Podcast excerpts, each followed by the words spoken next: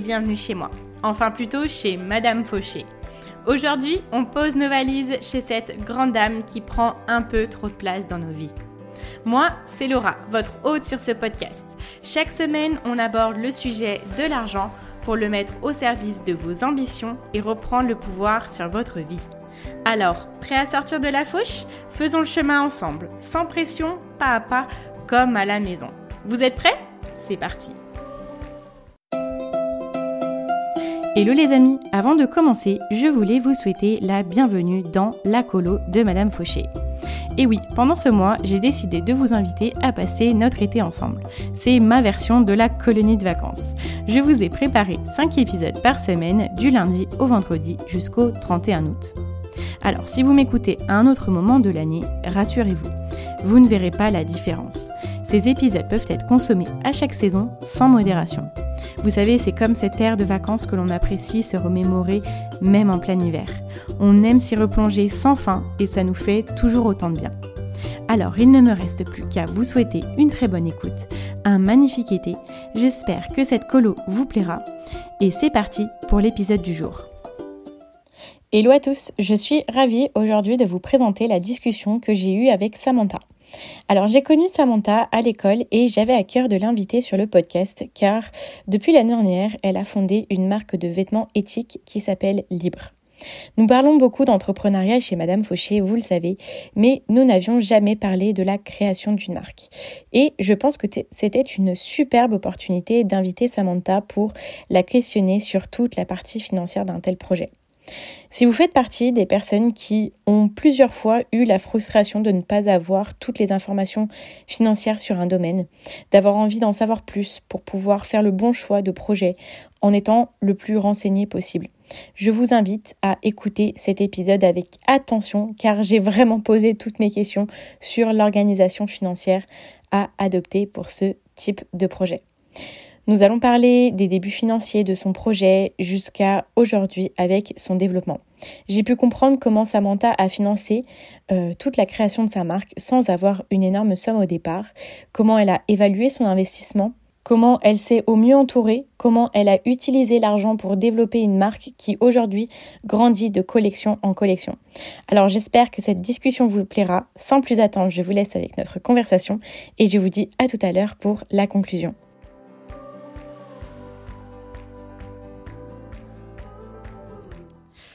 Hello Samantha. Hello. Tu vas bien?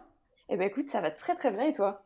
Ça va bien, je te remercie. Je suis très très heureuse de t'accueillir du coup sur le podcast euh, pour raconter un petit peu la petite histoire. Euh, donc Samantha, c'est euh, quelqu'un que j'ai connu du coup dans l'école où j'étais. donc on a fait une école ensemble. On n'était pas dans la même promo, mais du coup voilà, on se connaissait un petit peu et après nos chemins se séparent, on va dire. Et après sur les réseaux sociaux, on voit un petit peu ce que les personnes font dans leur quotidien. Et j'ai eu la chance de voir que Samantha a créé une marque de vêtements l'année dernière. Si je ne me trompe pas. Tout à fait. et, euh, et, je me suis dit en fait qu'on n'avait jamais abordé euh, le sujet de la création de marque et comment ça s'organisait financièrement. Et je me suis dit bah, que j'allais t'inviter parce que ça pouvait être trop cool d'en parler ensemble. Eh ben, je, suis, trop contente, j'ai hâte de faire tout ça. Eh ben, merci à toi, merci à toi d'abord d'avoir euh, répondu présente. Avec plaisir. Merci à toi déjà de m'inviter aussi. ah bah c'est trop cool. Non mais je trouve ça trop drôle en fait que on s'est connus à l'école en fait et que bon bah on a fait une école de commerce toutes les deux. Ce qui est bien c'est qu'on on fait plein de domaines différents. Des fois on sait pas trop quoi faire, mais après c'est drôle de voir euh, où est-ce que que sont les personnes maintenant, tu vois. Mm, mm. et de se retrouver euh, aussi, je trouve ça marrant. Ouais, carrément, carrément. C'est tellement ça, parce que du coup, après, je je sais pas si dans notre euh, entourage, enfin, je veux dire, dans nos deux promos, s'il y a eu énormément de personnes qui se sont lancées dans l'entrepreneuriat. Euh, moi, dans ma promo à moi, on est deux. On est deux à s'être lancés. Après, toi, je sais pas du tout, peut-être. Bah, moi, il me semble pas. J'ai pas le souvenir. Bon, après, on est des petites promos. Il faut savoir qu'on on était une petite école.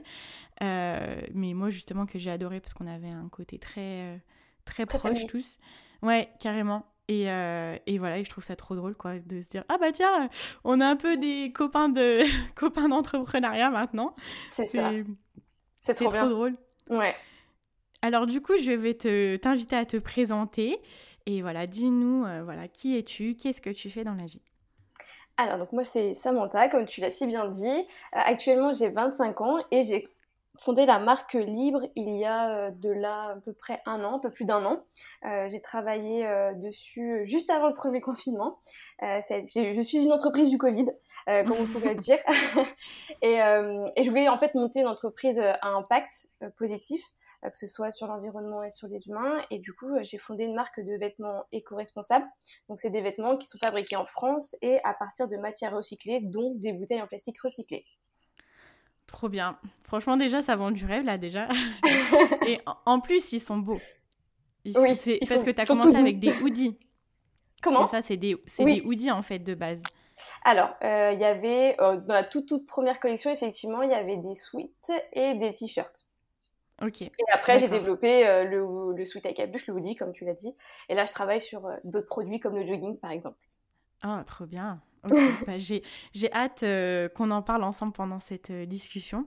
Euh, alors, au, départ, qu'est-ce qui t'a fait te lancer dans ce projet-là? Donc, tu m'as parlé un petit peu du fait d'avoir une marque à impact positif. Mhm. C'était quoi vraiment? Qu'est-ce qui a fait qu'un jour tu t'es dit, ah tiens, et si je crée une marque de vêtements?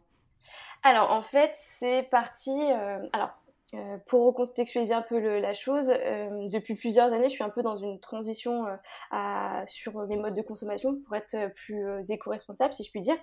Et en fait, en 2019, ça a été une vraie prise de conscience sur le secteur de la mode et de la fast fashion. En fait, j'ai dû voir des articles, des documentaires où j'ai pris conscience qu'en fait, la mode comme la fast fashion, ça a des impacts très très négatifs, que ce soit sur l'environnement ou sur les personnes qui fabriquent les vêtements.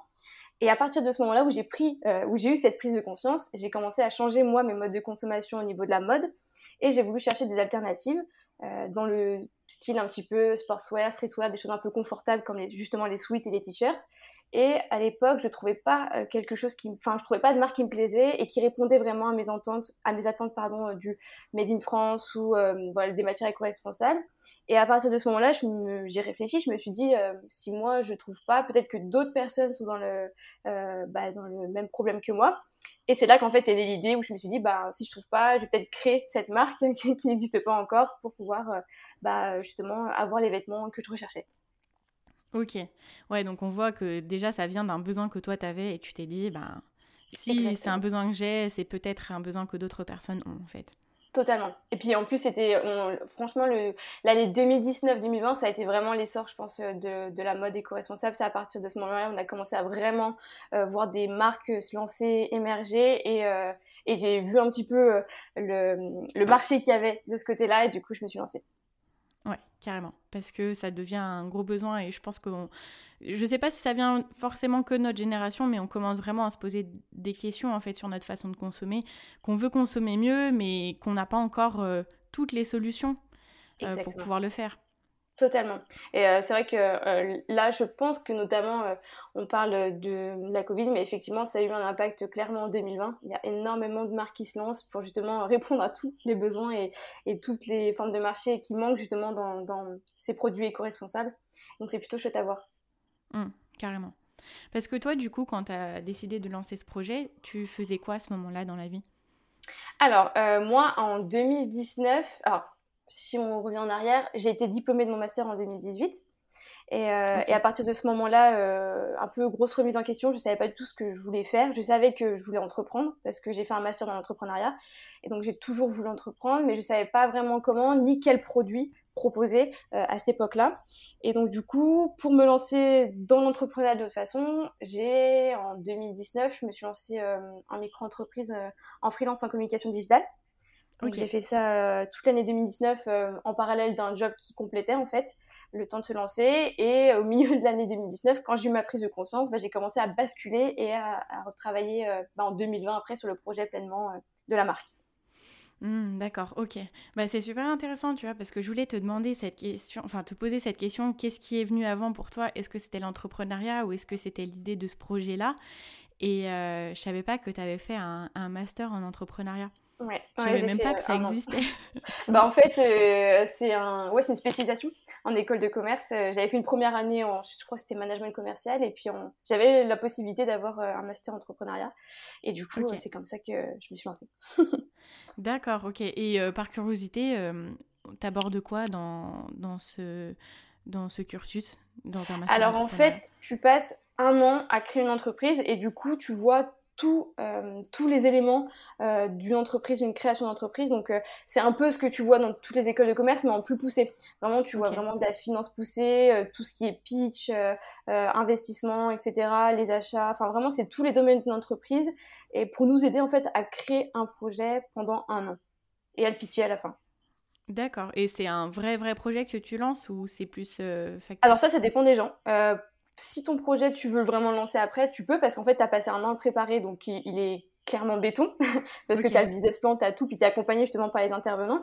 Donc tu peux le lancer. Après, c'est toi euh, si tu veux ou pas le lancer, si tu as l'envie. En l'occurrence, moi à l'époque, j'avais pas lancé celui que j'avais créé euh, pendant l'année, mais euh, je sais qu'il il y en a, il me semble qu'il y en a un ou deux qui ont lancé leur projet. Donc après, ça dépend de chacun. D'accord, ok, bah c'est super intéressant, tu vois, je savais même pas que ça existait. C'est euh, à Lyon, ça? Oui, c'était à Lyon, tout? tout. à fait, ouais. Ok. D'accord, ok. Trop bien, trop bien. c'est Aujourd'hui, euh, ça t'a aidé pour euh, lancer ta marque? Oui, clairement. clairement, parce que du coup, je... bah, déjà, j'avais tous les documents, rien que pour la partie bah, qui nous concerne justement par rapport aux finances, investissements, etc. J'avais tous les documents pour préparer bien le projet et puis surtout j'avais toutes les bases. Je savais où aller chercher l'information, euh, comment faire, etc. Et je suis préparée aussi à, à, communiquer et à entre guillemets pitcher sur le projet. Donc euh, c'est non, c'est euh, c'est une grande aide pour pour entreprendre parce que c'est vrai qu'il y a des gens quand j'ai lancé mon, projet qui m'ont dit ah mais comment t'as fait ça, comment t'as fait ça, comment t'as su? Et c'est vrai qu'en fait c'était naturel entre guillemets pour moi parce que je l'avais déjà vu, je m'étais déjà entraînée et du coup c'est c'est vraiment comme ouais c'est naturel pour moi de de entre guillemets créer une entreprise parce que j'ai été préparée à ça. Mmh. Carrément, carrément. Et tu vois, euh, ce que, enfin, on parlait du fait qu'on avait été dans la même école. Donc nous, on était dans une école en trois ans. Samantha est partie faire un, master. Moi, j'avais fait une année de master aussi à côté après. Euh, et moi, j'avais dans cette école-là, et puis je pense dans toutes les écoles de commerce plus euh, générales où on ne prend pas forcément de, de spécialisation dans ce domaine-là, j'avais un peu cette, cette frustration de de pas avoir les clés, tu vois, pour entreprendre, alors que c'est des écoles de commerce, tu vois. On nous apprenait plus à, à plus être employé dans un domaine en particulier, dans une entreprise, mais pas forcément à créer une entreprise. Totalement. Bah, c'est vrai que, alors, hum, pour le coup, à euh, l'école euh, qu'on a fait euh, ensemble, j'avais pris déjà l'option entrepreneuriat. Je sais pas si toi tu l'as eu, parce qu'il y avait une option entrepreneuriat en troisième année que j'avais déjà pris moi à l'époque. Ouais, bah en fait si elle y était, mais sauf que donc on avait le choix entre trois options, c'était option euh, web marketing, option euh, internationale et option euh, entrepreneuriat. Et en fait moi les trois options je, je voulais les prendre, tu vois, ça a été horrible de choisir. Et bon j'ai pris web marketing parce que c'était le premier truc auquel je voilà ma priorité, tu vois. Mais ouais J'aurais aimé avoir. Ouais, l'entrepreneuriat. Mais c'est vrai qu'en plus, euh, euh, elle était, ça mettait déjà un petit pas euh, dans, dans l'entrepreneuriat cette option. C'était, plutôt intéressant. Mais après, j'ai trouvé que notre école, d'une manière générale, nous avait pas mal formé justement sur certains domaines pour entreprendre. Enfin, j'ai, trouvé qu'on avait une très très bonne formation. Quand ah je compare avec ce que j'ai vu après, effectivement, on avait une très bonne formation. On est d'accord, on est d'accord. je pourrais t'en raconter, euh, te raconter des choses encore, euh, mais des trucs de fou de, de l'école que j'ai fait après. C'était assez incroyable, mais bon, je pense que les personnes qui nous, qui nous écoutent vont dire bon Laura, on en a rien à faire.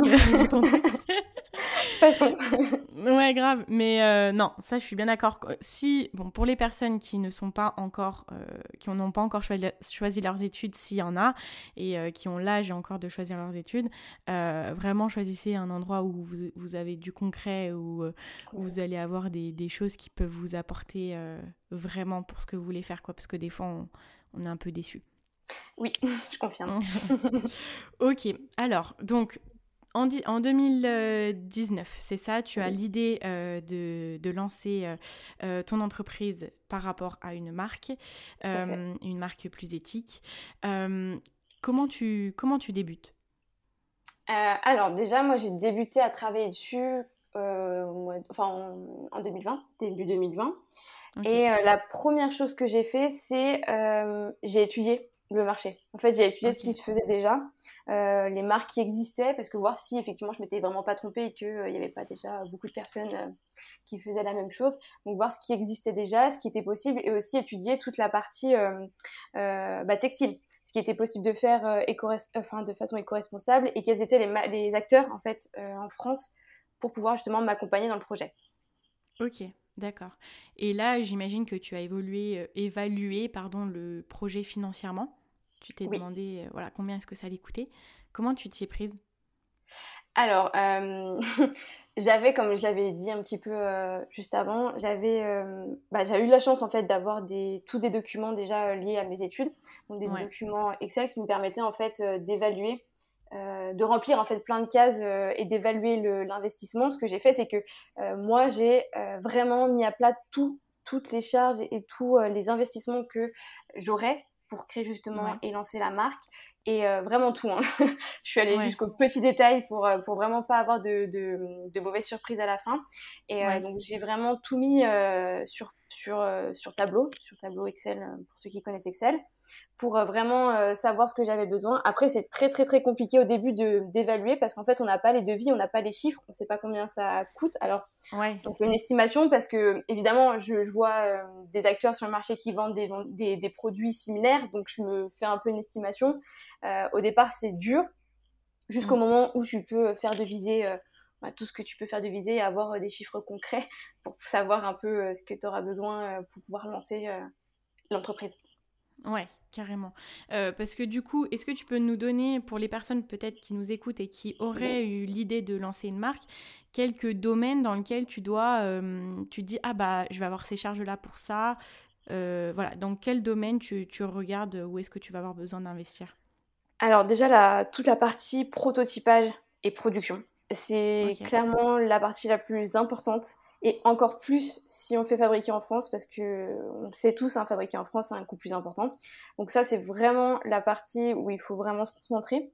Euh, donc production, prototypage et sourcing des matières, donc le tissu, les fournitures si besoin. Euh, il y a la partie aussi communication, parce qu'effectivement, quand on crée une marque, eh ben, on va le vendre sur un site. Donc, il faut euh, prévoir euh, le site internet, toute la partie logo, charte graphique, euh, toute la partie aussi bah, graphique pour si on veut mettre des cartes, des stickers, etc. Donc, vraiment tout le, pôle communication. Et il faut se concentrer aussi sur la partie packaging, parce qu'effectivement, c'est des achats aussi à prendre en compte. Euh, surtout quand on est dans l'éco-responsable, puisqu'on va chercher des choses éco-responsables. Donc il y a la partie packaging et après il y a la partie un peu vie de l'entreprise, euh, créer l'entreprise, euh, parce que ça a des coûts. si on fait pas une micro-entreprise et qu'on crée une société, ça a des, des coûts, des charges, etc. Donc voilà, c'est les, les, principaux domaines sur lesquels il faut approfondir et chercher de l'information. Ok, parce que euh, est-ce qu'il faut obligatoirement créer une entreprise euh, pour euh, lancer sa marque de vêtements ou on peut rester en, micro-entreprise? Non, non, on peut bien sûr rester en micro-entreprise. D'ailleurs, c'est une des erreurs que j'ai fait, moi, c'est de me lancer en société. Et si j'ai un conseil à apporter aux personnes qui écoutent et qui veulent lancer une marque et qui sont tout seuls, évidemment, c'est de se lancer en micro-entreprise parce que se lancer en micro-entreprise, c'est gratuit. c'est beaucoup plus simple et ça permet, ouais, c'est beaucoup plus simple et plus souple quand on se lance dans l'entrepreneuriat. Donc, euh, mais c'est tout à fait possible. En société ou micro-entreprise, ça dépend en vrai comment, euh, comment on est accompagné et aussi ça dépend euh, comment on veut investir dans l'entreprise. Parce qu'il me semble que quand on est micro-entrepreneur, on peut pas faire des prêts bancaires très très très élevés, si je dis pas de bêtises. Alors que quand on est en société, c'est complètement différent. Donc ça dépend aussi du projet de chacun. Ok, donc si on veut y aller petit à petit, pas à pas, c'est peut-être mieux de se lancer en micro-entreprise. Et si on veut avoir des gros investissements, aller chercher des gros budgets, euh, à la banque, par exemple, euh, c'est peut-être mieux de se mettre en, société. Oui, exactement, c'est ce que je pense, oui. Mm. Ok, d'accord. Et euh, alors, toi, quand tu as mesuré ce, cet investissement, est-ce que tu veux bien nous partager à combien ça s'est élevé? Oui, bien sûr. Alors, euh, les chiffres que je vais donner là, c'est les chiffres après coup, parce que c'est vrai qu'on a toujours des surprises, qu'on prépare bien ou pas, c'est, euh, on n'évalue jamais euh, parfaitement notre investissement. Alors, moi, j'ai une fourchette à donner parce que je suis pas tout à fait sûre de certains investissements, mais au total, moi, l'investissement total a été de 20-25 000 euros, tout compris. là, je compte vraiment la production dedans. production, prototypage, com, etc. pour lancer l'entreprise. Ok, même avec par exemple les livraisons les, des, par exemple, quand les personnes vont faire leurs commandes, est-ce que ça, tu y prends en compte ou ça, c'est des coûts qui viennent après? Alors, la livraison, je ne l'ai pas tenue en compte, tout simplement parce que les clients payent leur livraison. Même ah, si j'en prends une partie en charge, parce qu'on prend souvent une partie en charge quand on, on est une marque, mais les clients payent leur livraison. Donc, effectivement. D'accord, ok.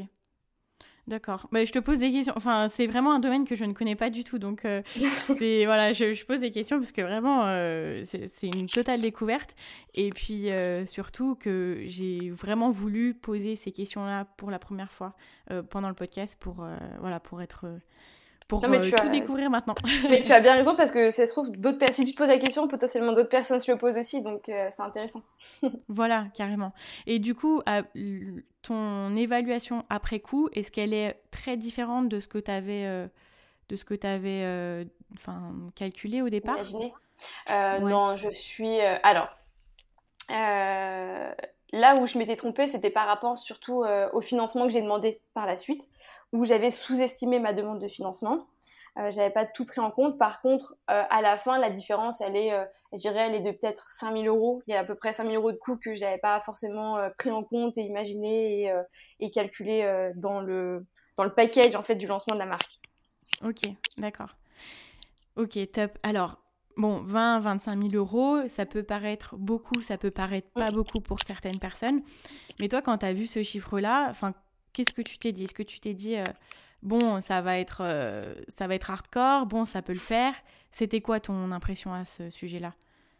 Euh, alors par rapport à cette somme, je me suis, alors j'ai pas été effrayée parce qu'en fait je savais qu'il existait des solutions, que c'était pas moi qui allais sortir de ma poche cette somme-là. Trop effectivement j'aurais été très effrayée, mmh. mais j'ai, comme je savais qu'il existait des solutions, j'étais sereine, euh, plus ou moins, parce que tant que j'avais pas l'argent, euh, ça allait être mm. compliqué. Mais effectivement, j'étais pas en panique euh, par rapport à ça.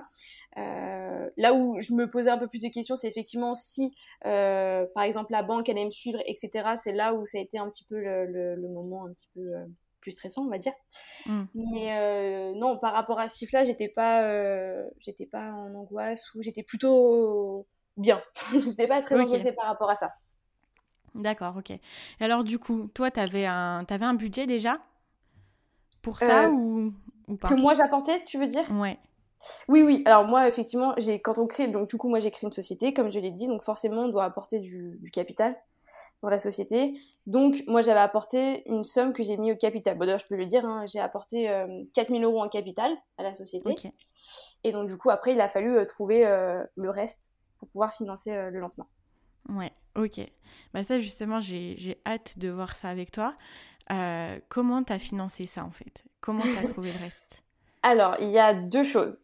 Euh, premièrement, au tout tout début, j'ai forcément fait... Alors, il y avait deux choses qui sont entremêlées entre les deux, parce que moi, je voulais faire du, du crowdfunding faire du financement participatif pour deux raisons. Déjà, ça me permettait de tester euh, la marque, le marché. Et ça me permettait en fait de vendre en précommande et donc du coup d'avoir de, l'argent avant de lancer la production, avant de lancer vraiment officiellement le, ouais, la production et l'entreprise. Donc du coup, il y avait déjà ce côté-là. Et ensuite, en parallèle, j'ai effectivement fait appel à la banque pour faire euh, un prêt bancaire pour pouvoir justement compléter et euh, assurer d'avoir le, total pour pouvoir bah, acheter tout ce que j'avais besoin d'acheter. Ok, d'accord. Top, ça c'est super, euh, c'est super précieux ça de, de, savoir ça, de se dire qu'il y a plein de solutions euh, pour pouvoir financer des choses, même si on n'a pas tout le capital, et ça c'est génial. Et encore, parce que euh, là, moi, les il y a encore beaucoup, beaucoup d'autres solutions que moi j'ai pas fait appel. Il y a, il y a des prêts en fonction en plus des régions, des départements, il y a des aides, des subventions pour lancer son entreprise, et que moi j'ai pas fait, et c'est pas bien, parce que parce que ça aurait été un plus et ça m'aurait évité de faire des prêts aussi élevés par exemple.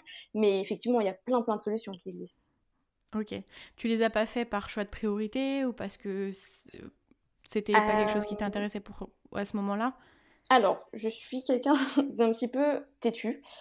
Et euh, c'est vrai que j'avais dans ma tête déjà tout tracé de faire euh, un prêt bancaire et euh, un financement participatif et je me suis pas, entre guillemets, pris la tête à faire d'autres démarches parce qu'effectivement, c'est des démarches en plus. Hein. C'est-à-dire qu'il faut mm. aller voir les organismes, remplir des documents, passer des entretiens, etc. Et c'est vrai que j'ai pas eu, on va dire, le courage de tout, tout faire. Et avec le recul, bah, je regrette un petit peu. c'est ah pas un regret, mais en tout cas, si vraiment euh, quelqu'un veut se lancer, je, vraiment, je le conseille de chercher euh, toutes les possibilités, parce que vraiment, il y en a plein. Moi, je vois autour de moi des personnes qui se lancent et qui vont justement chercher ces opportunités-là. Et, euh, souvent, en plus, c'est des organismes qui ont des enveloppes euh, financières euh, assez importantes et qui ne trouvent pas forcément beaucoup de projets. souvent, il leur reste de l'argent et donc, du coup, ben, c'est dommage parce que cet argent-là, on peut l'avoir quand on crée une marque ou une entreprise, quelle qu'elle soit. Donc, vraiment, je conseille d'aller voir et démarcher toutes ces aides-là. Ouais, mais carrément, c'est vrai que l'aspect euh, de faire des démarches, d'aller remplir des dossiers, etc., ça peut faire peur. Et surtout quand on n'aime pas trop l'administratif, quand on je pense aussi surtout notre génération où on a l'habitude que beaucoup de choses aillent vite, tu vois, on est vachement dans l'instantané. Et là, à se dire, euh, bah, enfin moi je, suis un peu comme ça, d'aller me dire, euh, je vais aller remplir des milliers de dossiers, euh, donner des infos que j'ai même pas encore et tout. c'est vrai que ça peut faire un peu reculer, quoi. Tu te dis, bon, à la limite, je vais chercher des solutions qui, qui me permettent d'aller vite et d'avancer. Et, c'est exactement ça. Bah, et puis surtout que pour le coup, comme je l'ai dit, c'était pendant la période Covid et déjà tout, tout était au ralenti. Et vraiment, j'avais pas envie de me rajouter ça et, euh, ralentir encore plus le lancement. J'étais vraiment pressée de vraiment de lancer parce que ça, ça, traînait beaucoup trop. Donc c'était un peu euh, une aussi des raisons euh, qui m'ont stoppé sur ça. ouais, carrément. Et peut-être que si tu avais fait tous tes dossiers, ça t'aurait ralenti. Enfin, tu vois, autant. Peut-être que financièrement, tu te dis ça aurait été, ça aurait été mieux, mais qu'en soi, ça ça t'aurait pas forcément aidé en termes de timing. C'est ça, exactement. Je pense aussi. Hmm. Euh, donc, quand tu allais voir la banque, comment ça s'est passé? Je suis curieuse de savoir ça. Quand tu vas voir une banque et tu leur dis, bah voilà mon projet, euh, est-ce que tu vas voir plusieurs banques? Euh, Comment tu présentes ça?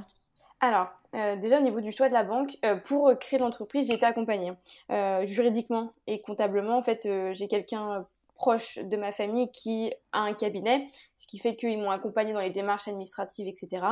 Et justement, cette personne m'avait conseillé cette banque, et cette banquière en l'occurrence. Donc, euh, je suis allée voir cette fameuse banquière euh, avec justement euh, la recommandation.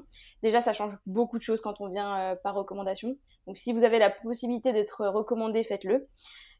parce que du coup, la banquière était beaucoup plus, je pense, ouverte et détendue sur le projet. Et donc euh, après au niveau euh, de, de l'entretien, ben ça a été assez rapide pour le coup. C'est vrai que je pensais que c'était quelque chose de beaucoup plus dur. je m'imaginais les banquiers comme des, des, requins vraiment très pointilleux, les chiffres, etc.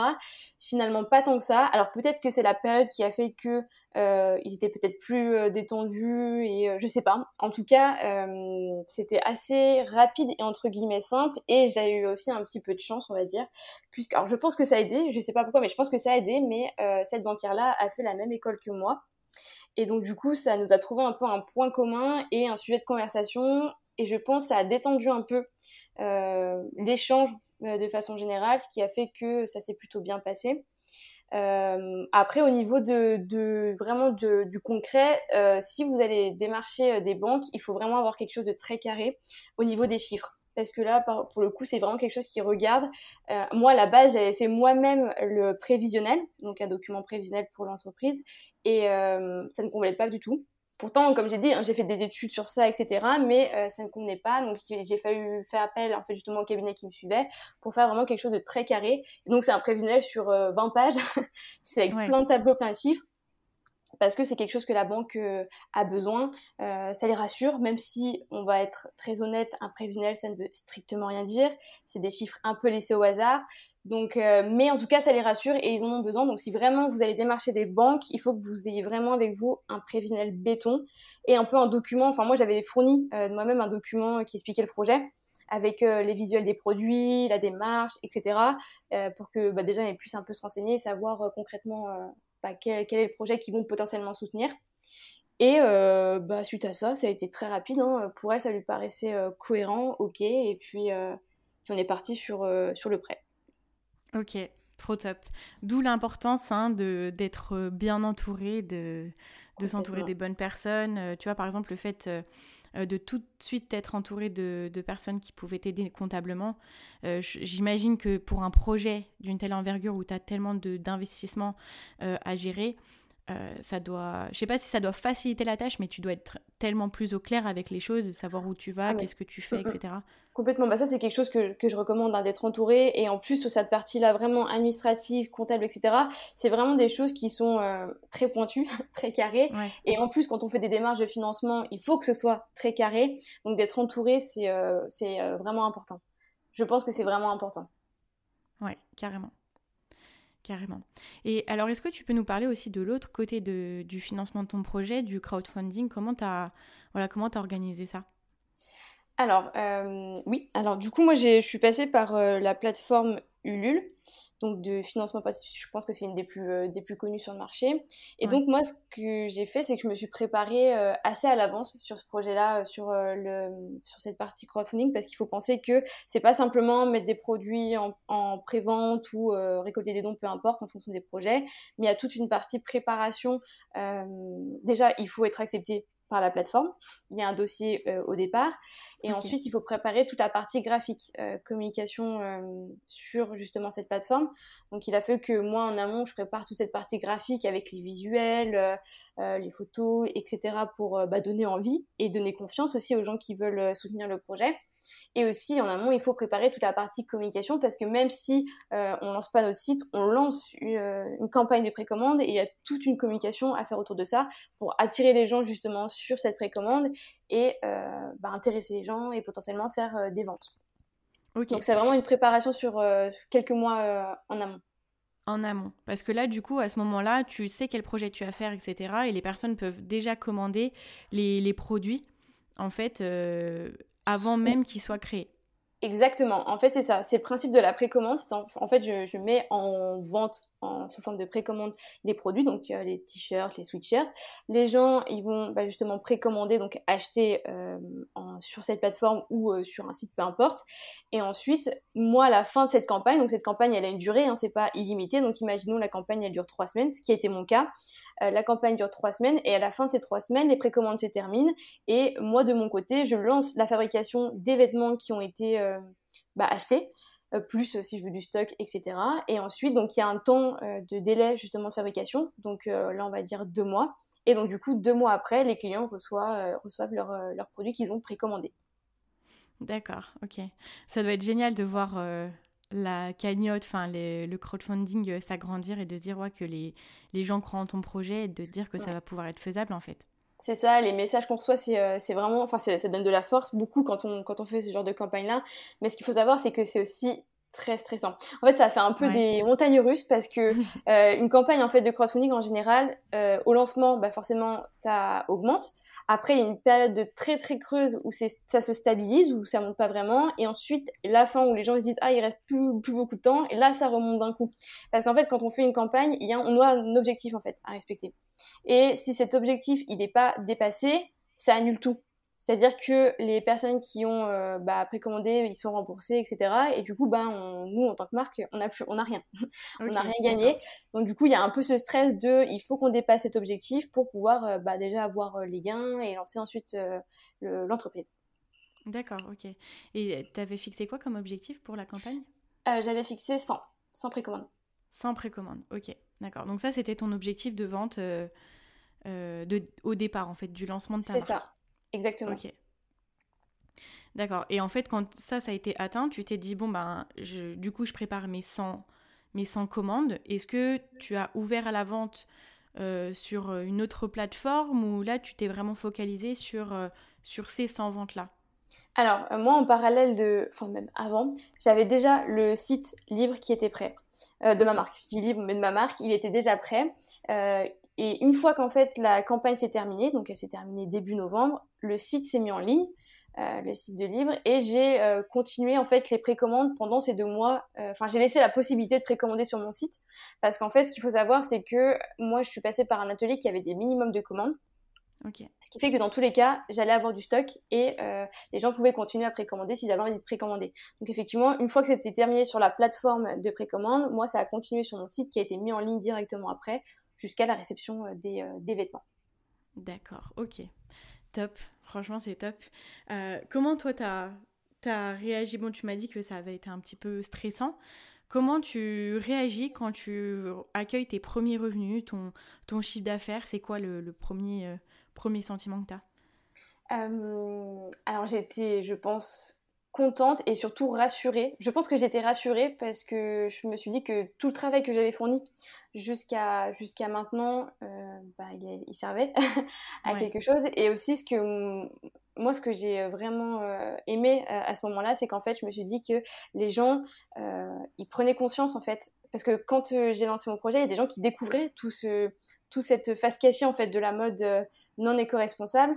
Et justement, un peu grâce à mon projet, ils ont découvert ces choses-là et du coup, ils y sont intéressés et ils ont soutenu le projet et peut-être que ça les a même euh, fait changer euh, leur mode de consommation et donc du coup c'est un peu aussi euh, moi ce qui m'a fait plaisir quand j'ai lancé et que j'ai vu mes premiers clients et donc forcément les premiers revenus ça a été aussi de me dire que bah, je participais un petit peu à, tout ça et, et, que les gens ils accueillaient le projet et que c'était plutôt chouette ouais qu'en fait finalement la première raison pour laquelle tu as lancé le projet était était un peu accomplie quoi parce que tu voulais créer une marque qui faisait la différence et là tu commençais à faire la différence en fait Exactement, exactement. Et puis c'est vrai que les gens me disaient que euh, à ce moment-là, beaucoup de gens s'intéressaient aussi euh, de loin à cette mode justement euh, éthique, éco-responsable, mais ne trouvaient pas justement des, des produits qui répondaient à leurs besoins ou des produits qu'ils aimaient ou qu'ils auraient aimé acheter. Et là, en mm. l'occurrence, c'est vrai que comme je j'étais pas le, je proposais pas des produits habituels dans la mode éthique parce que c'est vrai que dans la mode éthique, on voit vraiment des choses très très, je sais pas comment expliquer, mais très genré, très classique, etc. Et moi, là, j'arrive avec une marque qui propose des choses plutôt, on est un peu sur du sportswear, streetwear, des choses confortables, vraiment pas du tout sur la même, sur ce qui existait déjà. Et, euh, et du coup, effectivement, les gens ils se sont retrouvés et ils ont, euh, ils ont vraiment aimé le concept. Mmh, carrément. Au fil du temps, euh, comment a évolué le développement de, de Libre? Comment ont évolué les ventes? Voilà, ton organisation, tout ça, comment ça, ça, ça a fonctionné au fur et à mesure? Alors, du coup, forcément, après la période donc, euh, de précommande, donc novembre, jusqu'à ce que je reçois les, euh, les vraiment les, les, vêtements, ça a été très. Euh, bah, c'était plat, quoi. Il n'y avait rien, parce qu'effectivement, là, tous les vêtements étaient en pleine production. donc, du coup, c'était. Il n'y avait rien. Donc, on va dire jusqu'à janvier, c'était c'était plat, on va dire. Et à partir du moment où, effectivement, ça y est, c'était disponible sur le site, là, il y a commencé à avoir des personnes qui achetaient les produits. Et euh, là où c'est vraiment le plus intéressant, c'est quand c'est des personnes qui sont hors de ton réseau. Parce que au départ, effectivement, quand tu lances en précommande, c'est beaucoup ton réseau ou le réseau de ton réseau. Donc on est sur un vraiment sauf euh, cas exceptionnel, mais on est vraiment au départ euh, sur ton entourage ou géographiquement une zone proche. Et c'est vrai que quand j'ai commencé, donc après, quand j'ai commencé à recevoir les produits et à communiquer sur différents euh, supports, là, j'ai commencé à avoir des clients qui arrivaient de, bah, de partout, en fait, que je connaissais pas qui n'étaient pas du tout de mon réseau. Et donc là, du coup, c'est là que j'ai commencé à voir que la, la marque prenait un, un, nouveau tournant, on va dire, parce que j'atteignais d'autres personnes, je touchais d'autres personnes, des personnes que je ne connais pas. Donc là, ça a commencé à devenir intéressant, euh, cette phase un petit peu de euh, bah, d'étendre la marque euh, un peu partout en France. donc là, ça donc ça, c'était une évolution intéressante. Et après, au fur et à mesure, j'ai développé bah, un peu des partenariats avec des, des, plateformes qui vendent des marques éco-responsables, et jusqu'à lancer après, c'était quand? Avril, une deuxième petite campagne de précommande sur mon site internet avec une collection en partenariat avec un graphiste.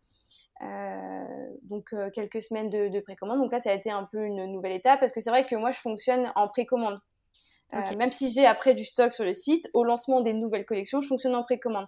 Donc c'est vrai qu'il n'y a pas vraiment de régularité, j'aurai jamais de régularité vraiment en termes de, de revenus ou de visite sur mon site parce qu'effectivement, quand euh, je lance une campagne, une nouvelle collection, une campagne de précommande, et bah, du coup, il y a beaucoup de gens qui vont, il y aura beaucoup de flux sur le site et potentiellement beaucoup de ventes, euh, que, euh, enfin, beaucoup de ventes par rapport à des mois où il n'y a pas de nouvelles collections, de nouvelles sorties, etc.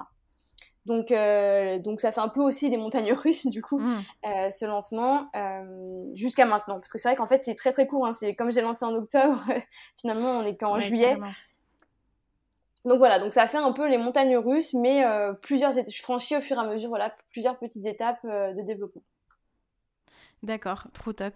Et toi, du coup, pendant tout ce temps, euh, comment est-ce que tu t'assures de pouvoir euh, bah, vivre en fait euh, tout en développant ton, ton entreprise, pardon. voilà, tu as investi, etc. Mais comment toi au quotidien, voilà, par exemple, tu payes ta nourriture, ton loyer, etc. Alors, euh, donc ce qu'il faut savoir, c'est que moi, déjà avec ma marque, je, n'en vis pas. Je ne, à l'heure actuelle, c'est impossible euh, pour plusieurs raisons. Déjà, parce qu'il faudrait qu'il euh, y ait beaucoup plus de, revenus. Hein. Là, ça fait, c'est beaucoup trop récent. La marque est pas assez développée. Enfin, voilà, j'ai pas assez de, de rentrées pour pouvoir moi me payer fixement tous les mois et surtout que ce que, ce que je peux rentrer en termes de bénéfices ou de revenus, je le réinvestis. Parce que quand on est une marque de vêtements, ou même dans tous les projets d'ailleurs, il faut euh, ben, évoluer, innover, proposer de nouvelles choses et ça a un coût encore plus quand on fait de l'éco-responsable et fabriqué en France. Et du coup, bah, je préfère privilégier euh, bah, l'investissement sur de futures gammes de produits, des futurs produits comme je disais le jogging, etc., pour pouvoir en fait élargir la gamme et euh, bah, euh, un peu développer en fait l'entreprise pour ensuite pouvoir moi me, me, financer. Du coup, ce que je fais de mon côté, c'est que, bah, comme toi, je suis retournée chez, chez mon père pour euh, ce projet. Donc, ben, juste avant le, Covid, donc finalement c'est bien tombé comme il y a les confinements, mais euh, je suis retournée pour ce projet parce que je savais que ce projet allait me demander beaucoup d'investissement et que ça allait être très très long avant d'avoir euh, potentiellement une rentrée parce que monter une entreprise avec des produits c'est long à se développer et pouvoir se, se rémunérer. Donc, j'étais, je suis rentrée vivre chez mon père pour pas avoir toutes ces charges justement liées à la location d'un appartement ou enfin toutes ces charges là que je pouvais me passer. Et sinon, à côté, moi, j'ai le droit euh, à des aides qui font que j'ai une rentrée d'argent euh, euh, tous les mois qui me permet de régler bah, mes charges, que même moi, personnellement, j'ai quand même des charges, hein, l'assurance voiture, etc., le téléphone. Mais du coup, sinon, j'ai pas de rentrée externe, enfin, en tout cas, via, ma marque. Ouais. Bah, en fait, c'est ça, c'est que créer une entreprise, euh, bon bah c'est au début c'est beaucoup beaucoup d'investissement, que ça soit en temps et en argent, et que voilà il faut pas s'attendre à ce que euh, du jour au lendemain, hop, euh, bah, on, gagne notre vie voilà de façon très très très confortable. Après tout dépend aussi dans le domaine dans lequel dans lequel on se met, mais je pense que particulièrement dans le domaine de la création de marque, tout ce qui est physique où tu dois vraiment investir matériellement en fait, voilà ça, ça doit être des choses qui prennent du temps quoi. Ah bah complètement. Bah, je savais euh, avant de, le faire que j'allais pas euh, avoir un revenu dans les premiers mois. Après, ça dépend. Il y a des marques qui explosent euh, tout de suite et ça, ça mm. arrive très rarement, mais ça arrive et du coup, ben, ces marques-là, elles peuvent envisager de se, de se rémunérer. Mais c'est vrai que la plupart hein, des marques qui se lancent, et surtout quand on fait les co-responsables avec de plus gros investissements, ça met beaucoup plus de temps. En plus que c'est un marché qui est pas encore euh, ultra développé. On n'est pas comme euh, les marques de fast fashion qui euh, peuvent vendre à bas prix donc plus facilement. C'est vrai que nous c'est plus loin à se développer parce qu'il y a une vraie démarche derrière et une vraie, un vrai apprentissage une vraie communication autour de tout ça. Donc c'est assez long. Oui, parce qu'il faut aussi, comment dire, il faut un peu éduquer aussi les, eh gens à ça, parce que même si on commence à en parler de plus en plus, c'est vrai que c'est pas totalement répandu et quand on n'est pas forcément beaucoup sur les réseaux sociaux, etc., on a encore moins accès à ces informations-là. Donc euh, j'imagine qu'il y a toute cette dimension-là où il faut dire ah bah, pourquoi c'est important euh, d'avoir, euh, bah, voilà, de se fournir davantage en des habits qui sont plus éthiques, créés de façon écologique, etc. parce que tout le monde n'a pas accès à l'information, quoi. Ah mais totalement. Ah mais ça c'est, c'est clair et c'est vrai que euh, on voit hein, parce que quand chacun euh, de nous petites marques qui se lancent dans ce secteur-là, on voit qu'il y a des gens qui apprennent des choses qui étaient pas enfin qui n'avaient qui n'étaient pas au courant en fait de tout ça et on voit bien hein, à la télévision ou euh, à la presse enfin les, les, réseaux les plus déployés on va dire ils, enfin, ils ne communiquent pas tout, sur, sur toutes ces informations donc effectivement c'est un peu plus dur et c'est un peu plus long pour nous puisqu'on doit éduquer enfin pas éduquer mais en tout cas apporter de l'information et informer les gens pour ensuite euh, les faire, enfin, transformer leur fonctionnement, leur mode de, consommation pour qu'ils consomment après euh, plus éco-responsable. Donc c'est plus long. Ouais. Et puis euh, pour revenir aussi sur le fait que bah on ne gagne pas toujours tout de suite notre vie euh, voilà, quand on lance notre entreprise. Comme tu le disais, c'est vrai qu'il y a des, des entreprises qui, euh, qui explosent et c'est génial. Je pense qu'il ne faut pas se dire en partant, bah, je mettrai un moment à me rémunérer, mais je pense qu'il faut se dire, bon, bah, c'est possible et que je suis prêt à ne pas être rémunéré pendant un moment et, et, que je sais que ça viendra, mais en tout cas, il faut que je sois patient pour, pour que ça arrive, quoi. Parce que ça va arriver un jour. Ah, bien sûr, bah, oui, c'est un peu l'objectif, mais c'est vrai que quand même. Euh, c'est vrai que quand euh, certaines personnes, quand euh, elles entreprennent, elles pensent que qu'elles vont devenir que riches du jour au lendemain, mais l'entrepreneuriat, c'est prendre des risques, et c'est un peu un, peu une définition, mais l'entrepreneuriat, c'est prendre des risques et ne pas se rémunérer au lancement, au départ, en tout cas les premiers mois, les premières années, c'est un risque à prendre, et on est un peu informé de ce risque-là quand on entreprend, donc c'est un peu le jeu. Oui, carrément. Et d'où le fait qu'on est prêt parfois à retourner vivre chez ses parents. parce qu'on se dit que voilà.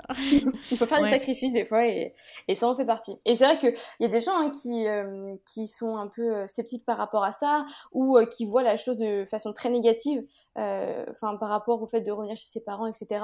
Mais ils se rendent pas compte que quand on entreprend, c'est plutôt bénéfique. Effectivement, si les parents sont d'accord et que tout se passe bien et qu'on a la possibilité de le faire, parce qu'après peut-être que des personnes ne peuvent pas. Mais quand on a la possibilité, euh, franchement, je le recommande. Hein. Ouais. Ah, mais totalement. Tu prêches une convaincue. mais euh, du coup, toi, je suis curieuse. Euh, tu as eu, quand tu dis qu'il y a plusieurs personnes des fois qui comprennent pas, tu as eu des, des moments où les gens t'ont dit des choses, où je suis curieuse de savoir ton point de vue? Moi, non, personnellement, on m'a jamais fait de remarques ou quoi, parce que c'est vrai que euh, en ce moment, je, pense aussi que c'est la, la, la, période qui fait que, avec euh, ce qui s'est passé, les confinements, il y a beaucoup de personnes qui sont retournées chez leurs parents. Euh, ça, ça s'est vu et je l'ai vu autour de moi. par contre, effectivement, je vois beaucoup hein, sur les réseaux sociaux, mais bon, ça, c'est un peu le côté négatif des réseaux sociaux, mais j'ai vu que des gens avaient tendance à, à, à, dire des choses de ce côté-là négativement, que, mais, enfin, je comprends pas d'ailleurs pourquoi, mais que revenir chez parents, euh, c'est euh, c'est euh, je sais pas, c'est être Tanguy, c'est c'est la honte, ou alors est-ce que les parents ils sont d'accord avec ça, ou enfin ce genre de choses là. Pas forcément moi, hein, mais j'ai vu autour de moi et j'ai pu en entendre parler. Et bon, j'ai pas trop compris mmh, c'est ce genre de remarques parce que c'est pas pertinent et, et puis ça dépend tellement de la vie de chacun. On n'a pas tous la même vie, on n'a pas tous les mêmes projets, donc on vit pas tous de la même façon. Donc bon. Ouais, mais je suis trop heureuse d'avoir quelqu'un sur le podcast qui euh, partage la même expérience que moi, qui a décidé de retourner chez ses parents pour pouvoir investir dans ses, dans ses projets, etc. Et ne pas avoir la contrainte, entre guillemets, de dire, ben, faut que j'arrive à payer mon loyer, comment je vais faire, mon assurance habitation, etc., les courses, tout ça. Euh, parce que, euh, bon, les personnes qui écoutent le podcast comprennent totalement, et il y a plein de personnes qui me disent, ben, bah voilà, c'est bien que tu aies eu le courage de faire. Moi, peut-être que je ne pourrais pas le faire, mais c'est une super solution, tout ça. Après, j'avais fait euh, une vidéo, euh, un réel sur Instagram où j'avais expliqué comment j'avais pu mettre euh, de côté pendant six mois, tu vois. Je me suis fait mais lyncher par plein de mmh. personnes, un truc de malade, parce qu'en fait, ça, ça envoie à tellement de le fait de retourner chez ses parents, ça fait un peu comme si on retournait en arrière, tu vois, c'est un peu l'échec et c'est un peu, ça peut, être, ça peut être vu aussi comme, euh, bah tiens, je suis chez mes parents, je profite de, de la maison des parents et euh, je vis comme ça euh, les, les doigts de pied en éventail toute la journée parce que moi j'ai pas payé le loyer. Non, c'est pas ça, mais c'est qu'il y a des personnes qui ont tellement cette croyance-là à se dire oui, bah c'est bien, tu mets de côté, c'est facile en étant chez ses parents. C'est facile, oui, dans un sens, parce qu'on n'a pas le loyer à payer, parce qu'on a euh, beaucoup de charges mentales en moins par rapport à ça, on est d'accord. Par contre, c'est un sacrifice parce que euh, ben, on n'a pas notre appartement, on a... Euh, T'as 25 ans, tu m'as dit? Oui. 25 ans, j'en ai 26. à 25 ans, 26 ans, c'est vrai qu'on aimerait bien avoir notre chez nous quand même. Il y a ah, plein de choses sur lesquelles on fait des sacrifices. Ah oui. Tu vois Non, mais c'est bien ce que tu dis parce que, effectivement, moi, en plus, moi, c'est clairement une des un des sacrifices que je fais parce que je suis quelqu'un de très très indépendante et j'ai un côté très solitaire, ce qui fait que euh, je suis partie assez tôt, moi, de chez mes parents. Parce que j'étais euh, à l'internat au lycée, après j'ai eu mes apparts, etc. Et je pense que les gens ne s'en rendent pas compte, hein, mais euh, quand on revient vivre chez ses parents après toutes ces années, on n'a pas été chez nos parents, c'est très compliqué. Hein. Euh, il faut se réhabituer à ce qu'il y ait des gens avec nous, qu'il faut vivre euh, bah, comme ils fonctionnent eux. Enfin, c'est, on n'a plus la même liberté ni la même indépendance, et ça fait partie de, de, des sacrifices. Et c'est pas comme si on arrivait, on venait profiter, hop, on n'a rien à payer, on met les pieds sous la table. non, ça fonctionne pas trop comme ça et c'est aussi des sacrifices de notre part. Ouais, Carrément. C'est un sacrifice aussi, tu vois, par exemple, moi j'ai des amis qui sont en train de construire leur maison, tu vois. Ah Alors que moi, mon rêve, c'est d'avoir ma maison un jour, mais je sais que voilà, c'est pas ma place maintenant. Mais euh, tu vois, c'est assez challengeant. C'est ça. Le truc, c'est qu'on a on n'a on a pas tous les mêmes projets, euh, on n'entreprend pas tous. Certains, ils sont, ça fait peut-être 10 ans qu'ils travaillent, mais qu'ils ont le même âge que nous. Ou, mm. euh, mais nous, quand on veut entreprendre, bah, c'est pas la même chose, c'est pas la même vision, et forcément, bah, ça, on n'a pas les mêmes sacrifices et le, même train de vie, quoi. Ouais, carrément. C'est, comme on disait, accepter d'être patient, de savoir que ça va arriver, mais que ça sera pas tout de suite, mais au moins on fera ce qu'on aime et on aura nos projets et notre entreprise, quoi. Exactement. Tu as tout mm. dit.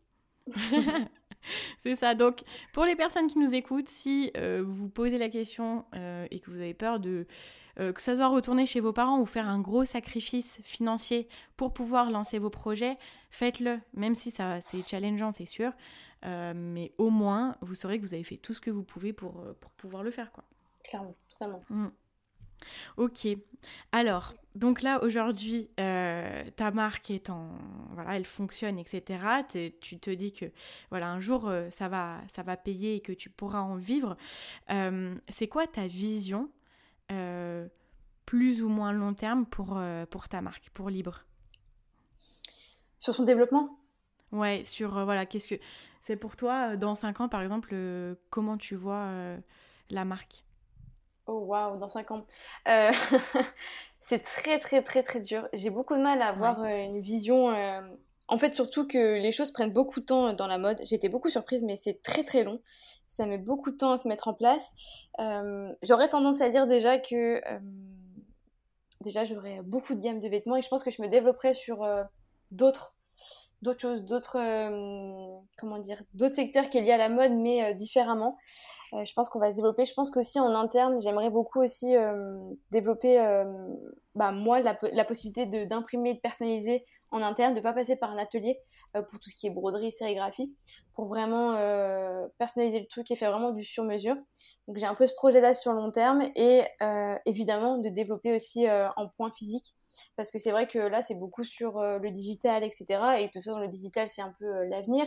Mais c'est vrai qu'il y a des personnes qui préfèrent euh, voir les produits en magasin, en tout cas les toucher, les essayer, etc. Donc j'ai aussi ce projet-là de, de, développer la marque dans des points de vente. Alors pas moi d'ouvrir un point de vente, mais de développer en tout cas euh, la marque dans des, dans des points de vente euh, par la suite. C'est aussi un peu un, objectif de les voir en, en, physique et de créer des événements autour de tout ce qui est du recyclage et de la marque parce que c'est vrai que du coup la marque utilise des matières recyclées. Et euh, j'aimerais créer en fait euh, et rassembler des gens autour d'un événement quand on le pourra euh, tout autour en fait de, de, ce, de, ce, de, ce, recyclage parce que c'est vrai que je suis assez comment on dit? Aberrée je crois? C'est le mot quand je vois toute cette pollution tous les gens qui jettent des choses dans la rue, euh, dans la campagne, etc. Enfin, moi, ça me, ça me, je sais pas comment on pourrait dire, mais euh, j'aime pas trop voir ça. Et du coup, j'aimerais créer des événements autour de ça, euh, rassembler des gens, etc. Je pense que ça peut être bien parce qu'on a besoin de se rassembler et de voir les gens en vrai et d'échanger avec les gens, de créer vraiment une vraie, comment dire, une, vraie synergie. Exactement, une vraie synergie et, et créer vraiment des événements, mais avec pas forcément que lui, mais avec d'autres marques et, euh, et vraiment euh, créer quelque chose tous ensemble pour euh, bah, développer et même en même temps justement apprendre aux gens, communiquer sur tout ça, informer. Et je pense que ça peut être, ça peut être super chouette parce que c'est vrai que quand on est derrière des réseaux sociaux, derrière un site internet, ben, on n'échange pas forcément directement avec les gens. Et ben, je sais qu'en plus, les gens maintenant, les consommateurs, même nous, hein, on est à la recherche de vraiment de l'authentique et de de, de, de, parler et d'échanger avec les personnes qui sont derrière les marques, derrière les projets, derrière les produits. Et je pense que euh, bah, de créer des événements et rassembler les gens, ça peut être euh, quelque chose de plutôt bénéfique euh, pour la suite de la marque en tout cas. Mm. Surtout que, comme tu dis, on, a envie de se rassembler maintenant et surtout pour des choses qui, qui ont un sens, qui ont de la valeur, quoi. Surtout, je pense que c'est ça peut pas être plus actuel que ça ne l'est actuellement. Ah bah clairement. Trop bien, en tout cas, c'est quelque chose que je te souhaite. Toute ta vision, là, euh, j'aimerais trop l'avoir euh, l'avoir arrivé. Ça pourrait être vraiment top. Tu aurais été euh, dans les premières à voir, à savoir, enfin, même toutes les personnes qui écoutent, du coup, seront au courant avant tout le monde. On gardera le secret pour, pour le podcast de Madame Fauché. Trop bien. Euh, est-ce que à un moment donné, dans le développement de, ta marque, dans toute cette gestion financière, tu as eu des blocages financiers où tu t'es dit non, bah ça, ça va pas le faire, ou toi, tu as eu peur, ou voilà, qu'est-ce qui t'a bloqué financièrement à un moment? Peut-être qu'il n'y en a pas eu, mais euh, du coup, je suis, euh, je suis curieuse d'avoir ton, ton retour là-dessus. bloqué financièrement? Ou même toi, tu vois, par exemple, des, euh, en, des phrases que tu t'es dit, des croyances que tu avais ou des choses qui t'ont un peu arrêté ou qui t'ont freiné. Ah, d'accord, j'avais pas compris comme ça la question. Euh, est-ce que, euh, alors, des croyances, non, je pense que je n'en avais pas. pour le coup, je pense pas que j'avais des croyances par rapport à l'argent ou, ou au financement. Parce que, comme je l'ai dit, je suis je, je me ferme pas, je, je, me, je me bloque pas sur ce, ce genre de choses-là, puisque je sais qu'il existe des solutions euh, autour de moi ou euh, professionnellement des solutions, et donc du coup, je suis pas trop arrêtée par rapport à ça. Euh, moi, bah, non, je n'ai pas. ok. Non, mais bah, tu vois, c'est génial. Je suis, je suis, depuis notre, le début de notre discussion, je suis hyper impressionnée par le, le fait que voilà, tu as commencé, tu as foncé, tu t'es pas posé de questions, tu as fait les choses, et, et voilà, quoi, tu y allais, quoi. Et, oui, Enfin, ouais, je, suis hyper impressionnée parce que tu vois, enfin, moi, combien de fois j'ai eu des, des, blocages, combien de fois je me suis dit, ah bah, faut que je passe au-dessus, tout ça. Je passe au-dessus, mais des fois, je vais avoir des gros moments de questionnement, tu vois. Alors, que j'ai très peu alors que j'ai très peu de d'investissement par rapport au, au domaine que toi, tu as, tu vois. Oui. Alors c'est vrai que, alors j'ai pas de, de, blocage comme on entend en, termes de d'argent, etc. Par contre, effectivement, hein, comme tout entrepreneur, il y a des hauts et des bas, et il y a des fois on se pose la question euh, est-ce que ça va euh, fonctionner? Est-ce que j'aurai assez de trésor? Est-ce que, euh, enfin voilà, est-ce qu'il y a de, l'argent qui va rentrer, etc. Donc là, effectivement, il y a, comme tout le monde, hein, des, des hauts et des bas, et je pense que c'est aussi un des côtés qu'on ne voit pas forcément dans l'entrepreneuriat. Mais après, j'ai pas eu de blocage très très important, on va dire. Et quant à ces bas-là, qu'est-ce qui se... Qu'est-ce qui t'aide à remonter? Qu'est-ce qui t'aide à dire non, mais allez, c'est bon, je continue, c'est... on s'arrête pas, quoi euh, je pense que, alors, je pense que naturellement, j'ai déjà un peu un côté où je suis, je suis pas quelqu'un de pessimiste. Du coup, quand j'ai un peu un bas, je, je vais faire quelque chose qui fait que ça va repartir. Et souvent, y a, alors, je sais pas si c'est je sais pas, je saurais pas comment expliquer pourquoi ça arrive comme ça, mais souvent quand j'ai un peu un, une période un petit peu bas, on va dire, et eh ben il y a quelque chose qui va se passer. Euh, qui fait que ça va me rebooster. Alors, il suffit que ce soit, je sais pas, une commande client, ou un avis client, ou euh, un message, ou je sais pas, peu importe. Alors, euh, je ne saurais pas expliquer euh, comment toutes ces ondes viennent et se mélangent d'un coup, mais je trouve toujours, en fait, dans quelque chose, euh, dans une situation, dans un événement, je trouve toujours c'est un quelque chose qui va me rebooster et qui va me remotiver euh, et remonter un petit peu euh, ce, ce, down que j'ai eu. Mmh. Trop bien. Bah, c'est trop bien de se dire, voilà, que des fois, on, c'est des choses qu'on pourrait pas forcément voir, qu'on verrait pas forcément de façon positive et qui nous disent, voilà, allez, remonte, vas-y, tu y vas.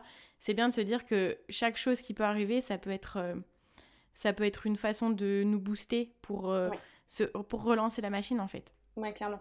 Mais et souvent en plus, hein, moi quand je suis euh, je suis dans les, on va dire dans les bas, ou que je suis dans une situation un peu compliquée, euh, imaginons pour la marque, etc., bah, c'est souvent aussi à ce moment-là où je suis plus créative en fait, où je vais chercher des solutions. Et euh, alors je sais pas, il me semble que j'ai vu qu'il y a des gens qui sont un peu pareils. Euh, souvent, c'est quand on est dans le bas qu'on arrive à trouver des solutions. En tout cas, moi, c'est ce qui m'arrive et ça me, ça me booste un peu plus à chercher à trouver des solutions pour un peu sortir de, de, de cette, je sais pas comment, de cette petite période un peu down pour pouvoir un peu remonter. Ok. Trop bien, trop inspirant en tout cas. Bah, super alors. Euh, j'aurais une question pour toi. Euh, c'est quoi le meilleur euh, conseil bah, financier que tu as reçu ou que tu pourrais donner pour développer sa marque? Parmi tout ce qu'on a déjà dit. Je pense que quand on est une entreprise, il faut financièrement voir à long terme. Je me suis fait avoir par mon expérience en fait de quand j'ai fait un prêt et que j'ai eu le crowdfunding, bah, j'ai eu beaucoup beaucoup d'argent en fait qui sont enfin beaucoup d'argent je vais peut-être me calmer mais j'ai eu des belles rentrées d'argent qui sont arrivées du coup pour financer les restes et, et ben j'ai eu tendance en fait à faire des achats enfin des achats euh, oui euh, faire des achats on va dire euh, vu que j'avais tout cet argent sur le compte, euh, j'ai fait des achats qui auraient pu, enfin qui n'étaient pas forcément, on va dire, utiles à 3000%, et euh, qui euh, après ont pénalisé parce qu'effectivement, ben, j'ai pas pensé que si j'avais fait ce prix-là, c'est parce que j'avais des dépenses aussi sur plusieurs mois et que j'avais plein de choses qui allaient arriver, et je me suis un petit peu laissée emporter par tout ça. Donc c'est vrai que moi, si j'ai un conseil à, donner, c'est de, euh, si vous avez des belles rentrées d'argent, etc., de pas se dire que waouh, j'ai plein d'argent et de vouloir euh, se dire que du coup, vous pouvez dépenser et euh, faire plein de choses. il faut vraiment voir quand on est une entreprise à, à plusieurs mois en tout cas, parce qu'il y a plusieurs, euh, plusieurs charges qui vont arriver, plusieurs factures qui vont mm. tomber. Et en plus, quand on investit, ben, des fois, il y, a des décalages euh, en termes de paiement. Parce que par exemple, on lance une fabrication et on a une, facture euh, trois mois après. Donc, il faut vraiment être sûr et voir sur le long terme que si on fait ces dépenses, ça ne sera pas dérangeant pour la suite de l'activité. Ok, très bon conseil, on prend note. on prend note. Moi, ça va. Samantha, on va arriver aux questions de la fin. Euh, c'est quoi qui t'inspire au quotidien ou qui t'a inspiré? Alors, au quotidien, euh, moi j'aime beaucoup. Euh, alors, qui m'inspire Forcément, les, entrepreneurs. Euh, j'adore regarder, bah, écouter des podcasts déjà, ça en fait partie, mais les podcasts ou en tout cas sur les réseaux sociaux suivent des personnes qui, ont un peu ce, ce parcours entrepreneurial et, et, suivre en fait leur évolution, parce qu'il y a tellement d'entrepreneurs qui sont partis de rien en l'occurrence comme moi, euh, et qui euh, ont fait des projets euh, incroyables, qui, qui, ont transformé un peu des secteurs d'activité et qui sont devenus des entreprises bah, tellement importantes maintenant. Et ça, pour le coup, ça me, ça me, ça m'inspire beaucoup. Et euh, ça me motive aussi finalement de me dire que euh, on n'est pas, on n'est pas obligé d'avoir euh, beaucoup d'argent ou d'avoir beaucoup de personnes autour de soi, d'avoir des grands locaux et de partir de, beaucoup pour faire de grandes choses. bien au contraire, hein, beaucoup de grands entrepreneurs viennent de nulle part et de, enfin de nulle part en tout cas, n'ont rien. Et donc ça, au quotidien, ça m'inspire beaucoup. Ok. Alors, on arrive à la question euh, signature du podcast qui est euh, Samantha, pour, pour toi, c'est quoi mettre l'argent au service de ses ambitions? Oh, waouh mhm. C'est une eh belle question euh, Mettre l'argent au service de ses ambitions. L'argent, en fait, quand on, entreprend, euh, c'est ce qui permet en fait de développer nos projets et euh, potentiellement d'investir, et que ce soit personnellement ou professionnellement d'ailleurs, hein, c'est euh, des deux côtés, en hein, fonction des projets de chacun. Et c'est vrai que c'est un peu ce qui nous permet de bah, d'être libre, de faire ce qu'on a envie de faire euh, et de développer les projets qu'on a envie de développer. moi, l'argent, je le vois pas du tout euh, de façon négative, qu'il y en ait mm. beaucoup ou pas beaucoup. Euh, c'est après propre à chacun, tout le monde a sa vision de, de l'argent. mais effectivement, quand on entreprend, l'argent, c'est ce qui permet de nous, nous envoler, entre guillemets, et de développer de nous, à la fois nous sécuriser dans notre vie de tous les jours, pouvoir manger, pouvoir avoir un toit, etc. Et ça permet aussi de nous évoluer et euh, de développer euh, notre entreprise, notre business et euh, de, bah, de le faire grandir, de le faire évoluer et ainsi de suite, parce que du coup c'est un cercle vicieux, puisqu'on va le développer, on aura, on aura potentiellement plus d'argent pour encore plus développer, etc. Ouais, c'est un, c'est un, cycle et un, truc que l'on peut utiliser et qui va nous apporter toujours encore euh, de meilleures choses si on l'utilise de la bonne façon. Merci beaucoup Samantha, c'était un super moment avec toi. Et eh ben avec plaisir, moi aussi j'ai adoré partager ce podcast. Où est-ce qu'on peut te retrouver? Et bien sur euh, les réseaux sociaux. On peut me retrouver ouais, sur, euh, sur Instagram ou euh, sur YouTube pour ceux qui veulent aller plus loin dans les démarches de, de création de marques de vêtements ou même d'entreprise de façon générale. Je partage beaucoup, beaucoup sur ça. Donc si ça intéresse des gens, ils peuvent me retrouver, ils peuvent me retrouver là-bas. Ok, bah très bien, je mettrai toutes tes infos dans la description. Et eh bah super, merci beaucoup. Merci à toi et puis je te dis à très bientôt. Et bah à bientôt effectivement. ciao ciao. Salut. Voilà, c'est déjà la fin de cet épisode. Je souhaite encore une fois remercier Samantha d'avoir répondu présente à mon invitation. Au-delà du sujet concret de notre discussion, je voulais aussi vous montrer en invitant quelqu'un de mon entourage local que l'inspiration n'est pas seulement sur Internet et que parfois il suffit de regarder un petit peu autour de nous pour avoir des personnes qui réalisent des projets extraordinaires. Si je dois retenir une chose, c'est qu'encore une fois, notre possibilité d'entreprendre n'a rien à voir avec le milieu d'où l'on vient, l'argent que l'on a au départ. Il y a tant de solutions financières pour mener à bien notre projet et je vous invite à retenir ce que Samantha nous a conseillé dans cette discussion, qui est de se renseigner un maximum sur nos possibilités de financement, d'utiliser les plateformes de financement participatif et surtout d'être bien entouré. J'ai aussi de mon côté beaucoup appris et je veux vraiment m'imprégner du côté méthodique, droit au but de Samantha. Je pense que c'est un super exemple d'un meneur de projet qui sait où il va, qui procède étape par étape et qui va franchement. J'ai été ravie encore une fois de vous accueillir aujourd'hui. Si cet épisode vous a plu, je vous invite à le partager au maximum aux personnes auxquelles vous avez pensé en écoutant cet épisode qui peut-être ont l'envie de créer une marque à leur tour. Je vous invite à venir mettre une note de 5 étoiles et un avis sur Apple Podcast pour me soutenir et à vous abonner sur la plateforme de votre choix. Je vous dis à demain pour un nouvel épisode de la colo de Madame Fauché et en attendant, n'oubliez pas que vos ambitions n'attendent pas. Ciao ciao